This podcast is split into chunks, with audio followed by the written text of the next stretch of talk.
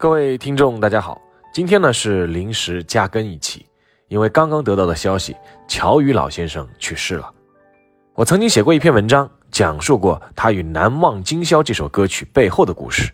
那今天就把这篇文字转成音频，悼念老先生。一九八四年的春节联欢晚会，总导演黄一鹤希望有一首专门的结束合唱曲。对这首合唱曲，黄一鹤有如下要求。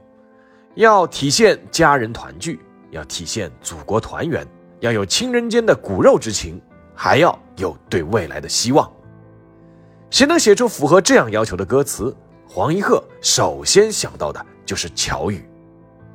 乔羽那年五十七岁，已经是一位著名的作词家了。让我们荡起双桨，人说山西好风光，我的祖国这些脍炙人口的歌曲，都是他写的歌词。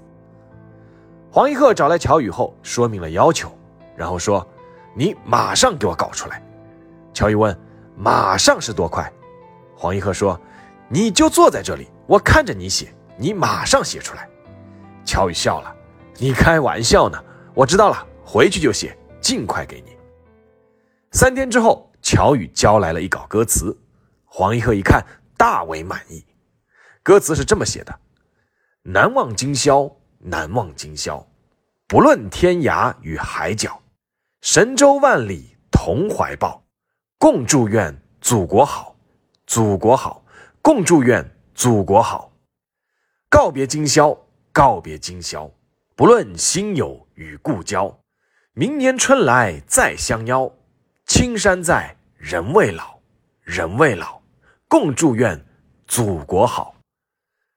随后，黄一鹤就带着这首《难忘今宵》的歌词，找到了著名作曲家王敏，请他为这首词配一首曲。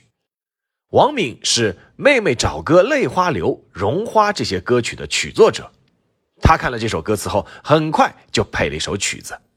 但是在配曲的时候，导演组内部发生了分歧，有人觉得王敏配的这首曲子软绵绵的，像哀乐一样。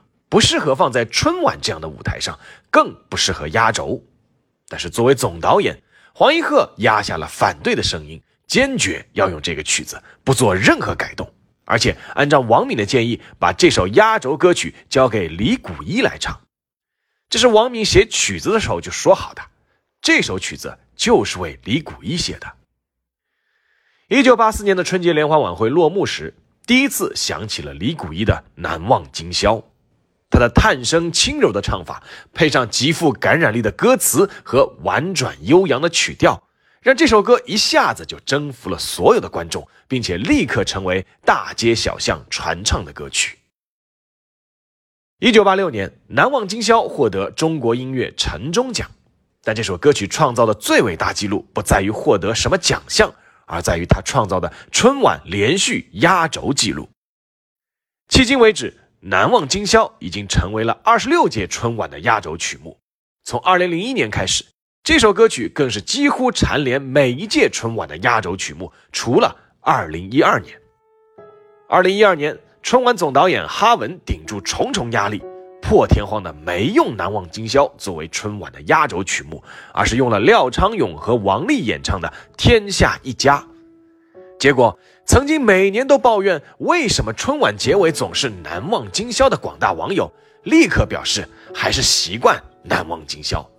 有一位网友是这样留言的：“没有难忘今宵，春晚就像断了线的风筝，没有根的浮萍，春节晚会没了年味，可以彻底忘了。”二零一三年的春晚，总导演还是哈文，他又换回了难忘今宵，一直。延续至今。仅以此文祝乔羽老爷子一路走好，您谱写的歌曲永远会在我们世间传唱。